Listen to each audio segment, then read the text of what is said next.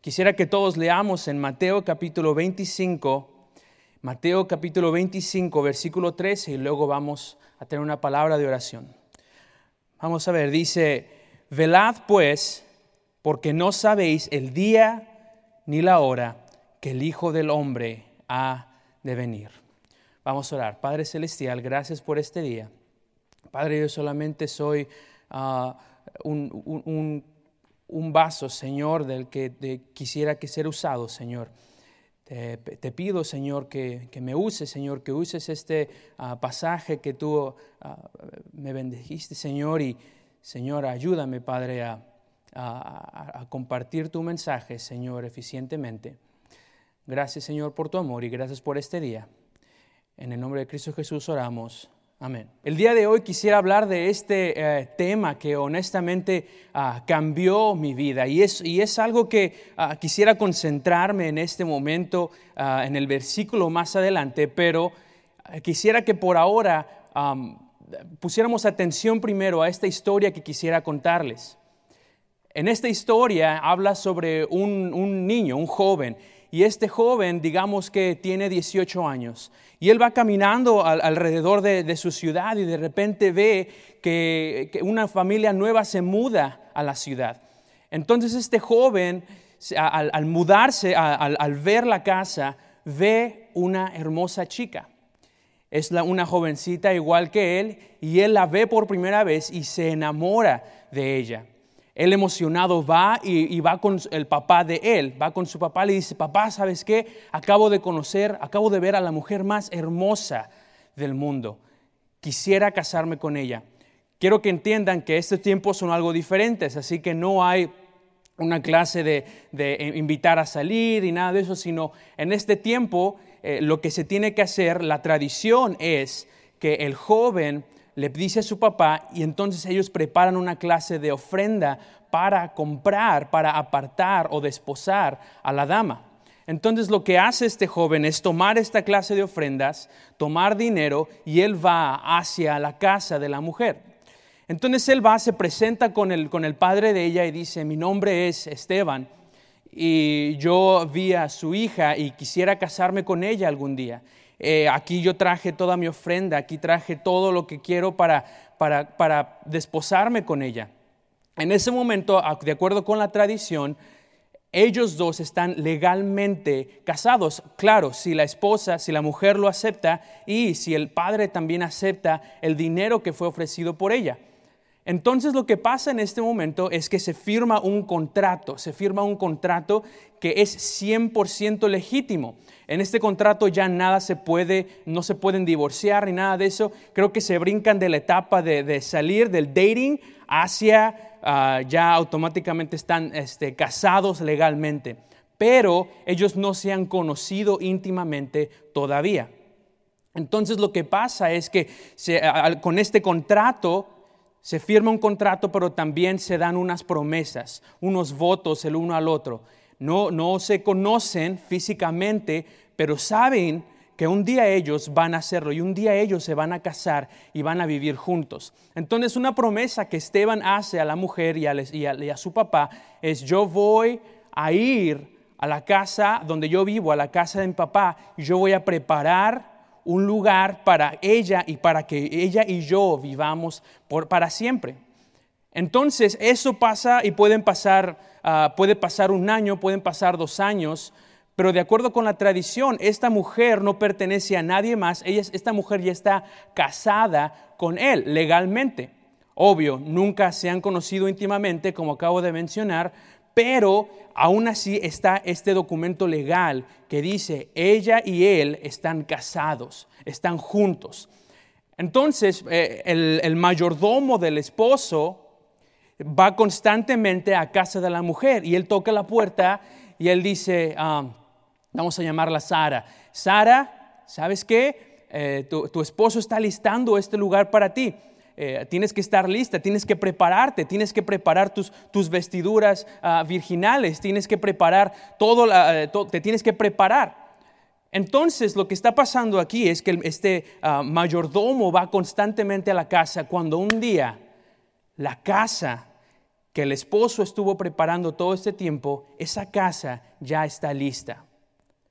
En ese momento, el mayordomo viaja por última vez, viaja a la casa y empieza más constantemente a decir, tu esposo ya está listo, la casa ya está lista, tú tienes que estar lista ya. Él puede venir en cualquier momento, en cualquier momento puede llegar. Lo que ahora hace la esposa es prepararse, preparar una lámpara y tiene que pararse eh, y tiene que prepararse más bien ah, para la llegada del esposo. Puede llegar en cualquier momento. Esto puede pasar en la noche, esto puede pasar en el día, pero una vez que el esposo llega, se grita, hace un grito el mayordomo diciendo, el esposo ya llegó. Y en ese momento las, las damas de honor están eh, afuera eh, con, la, con, la, con, la, esposa y están preparándola a ella y ellas eh, cuando llega el esposo toman a su, esposa y, hacen, y, van a la casa donde ellos van a vivir y hacen un festín que puede durar semanas, una fiesta que puede durar semanas. De acuerdo con esta tradición, no hay, no hay una ceremonia matrimonial como, como las que tenemos hoy en día. En esta época, lo que se hace es el esposo y la esposa se juntan en una carpa, consuman su matrimonio, mientras están los testigos afuera, digamos los este, padrinos y las damas de honor están afuera ah, eh, testificando, no testificando, pero más bien ah, siendo testigos de que este matrimonio está siendo consumado. Entonces lo que pasa es que una vez que el matrimonio es consumado, el esposo toma la sábana y cuando tiene la mancha, de, una mancha eh, virginal en ella, que es una mancha de sangre, él la presenta ante toda la ciudad diciendo, ya estamos casados, ella y yo estamos casados, ya no hay nada que pueda separarnos, vamos a estar juntos para siempre. Quiero contarles yo esta historia porque cambió mi vida. Y quisiera yo ser de bendición para ustedes también eh, en, que pensemos en esa historia mientras nos enfocamos en cuál es el plan de Dios para con nosotros y por qué Jesús tuvo que morir en la cruz por usted y por mí. Quiero que veamos en este día y hablar sobre este matrimonio. Y algunos pueden decir, hermano Israel, usted ya está listo para casarse, ya es todo lo que quiere estar hablando. ¿Por qué? Porque ya, hasta está predicando sobre el matrimonio. Pero yo quiero hablar de esta clase de matrimonio que realmente es, es algo increíble y es parte del plan de Dios para siempre. Lo que les acabo de contar es el proceso matrimonial judío. Hoy, eh, eh, hoy, en día no se practica igual, pero en tiempos bíblicos era lo que se hacía. Podemos ver en Génesis 34, 12 cómo Rebeca, ¿verdad? En, toda la historia en Génesis, cómo Rebeca, Lea y Raquel pasaron por este mismo proceso. Ah, y, y cómo de verdad eso era totalmente respetado. Podemos ver eso en Génesis 24, 33, en Génesis 29, 15, 19, Génesis 29, 27 toda la forma en la que se hacía el matrimonio era así. Y quiero platicar con ustedes sobre estos tres estados matrimoniales de la tradición judía y cómo eso es una gran, eh, cómo saber eso es una gran bendición para usted, para mí, para entender el plan de Dios que tiene para con nosotros. Quiero que veamos primeramente el estado número uno es el contrato, es el contrato. Y es cuando les acabo de decir que se entrega el regalo al padre de la novia y se firma un contrato. Quiero que veamos esto y eso es como realmente lo relaciona en, Marcos 16, 16, cuando es la salvación inicial. La salvación inicial. Eh, venimos a un contrato, a un pacto con Dios a través de Cristo, de que somos salvos, de que hemos creído en Él. Ese es el primer pacto, esa es la primera promesa. Y quiero que después que entendamos qué fue lo que dijo Jesús antes de irse, dice, hey, velad y orar. Dice, yo voy a preparar un lugar para ustedes antes de irse. ¿No es eso hermoso? Jesús nos ve a nosotros, a su iglesia, como la novia. Y antes de irse, cuando, una vez que ya fue cumplido ese pacto, una vez que ya fue pagado el precio por el pecado, nos dejó con una promesa diciendo, ya, ya he terminado esto, esto consumado es. Ahora es tiempo de que yo regrese a casa de mi Padre y prepare un lugar para ustedes y para mí, para que podamos estar ahí por el resto de la eternidad. Eso me lleva al segundo estado. El segundo estado es la consumación. La consumación. Tenemos el contrato, la consumación. Dice cuando Jesús regresa por su esposa virgen. Quiero decirle hoy en este día, hablamos sobre la consumación y cómo eh, el esposo y la esposa se encierran en una carpa y él, cuando ella es virgen, él saca la sábana con la mancha de sangre, eh, testificando a todos, mi esposa es una virgen, mi esposa es pura. Esto es de acuerdo con la ley. En el caso, hermanos, hermanas, de que esta mancha no apareciera, el siguiente día podía ser el peor día para la novia. ¿Por qué? Porque todo el pueblo tenía que apedrearla merecía morir por su falta de pureza. El pecado, hermanos, hermanas, el pecado es nuestra falta de pureza. El pecado es lo que nos impide estar con Jesús. Ese pecado es lo que a nosotros nos, nos evita que vivamos una relación eterna con Jesucristo. Si nosotros fuéramos esa novia, el siguiente día seríamos apedreados, porque la paga del pecado es muerte. Pero ¿saben qué? Esa, esa sangre en esa sábana la derramó Jesucristo en la cruz. La sangre que se muestra en esa sábana no es la sangre de nosotros, es la sangre pura de Él, que Él vino y murió a este, en este mundo por usted y por mí por ese pecado que nosotros cometimos, porque Él nos ama tanto, porque de tal manera amó Dios al mundo, que ha dado a su Hijo unigénito, para que todo aquel que en Él cree no se pierda, mas tenga vida eterna. Él murió para que usted y yo podamos estar con Él por la eternidad. Él murió para que usted y yo no muriéramos. Dice, porque la paga del pecado es muerte. Pero ¿qué dice?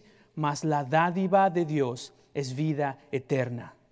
Esa es la promesa que tenemos en Dios. Pero luego quiero que veamos la última parte. Tenemos el contrato, tenemos la consumación en último lugar tenemos la celebración, el cielo. El cielo, hermanos, es, es, un lugar, eh, eh, hermanos y hermanas, donde ahí está el festín la palabra de Dios habla sobre las bodas del Cordero, que es donde para siempre se está, eh, se está consumando el, matrimonio de Jesús con su iglesia, con nosotros, donde nosotros para siempre podemos cohabitar con Él. Yo quiero terminar este mensaje simplemente haciéndole la pregunta, ¿está listo? ¿Está listo para recibir al esposo? Dice la Biblia, velad pues porque no sabéis el día ni la hora en que el Hijo del Hombre ha de venir. Hermanos y hermanas, la casa está lista. Los pastores alrededor del mundo, los mayordomos del Señor Jesucristo están tocando la puerta, están tocando la puerta de la, de la iglesia, están tocando la puerta de la esposa diciendo, hey, tu esposo ya está listo, la casa ya está lista, Él viene. Él viene para acá. ¿Y qué más decirle la situación que vivimos hoy en día? Hermanos, que no haya papel de baño en, las, casas no es nada comparado a que no haya salvación en, nuestro, en nuestras vidas. Hermanos y hermanas, el esposo ya viene, Jesucristo ya viene por su iglesia. La casa está lista, Él viene, Él está cerca. Velad pues, porque no sabéis el día ni la hora que el Hijo del Hombre ha de venir. Velad.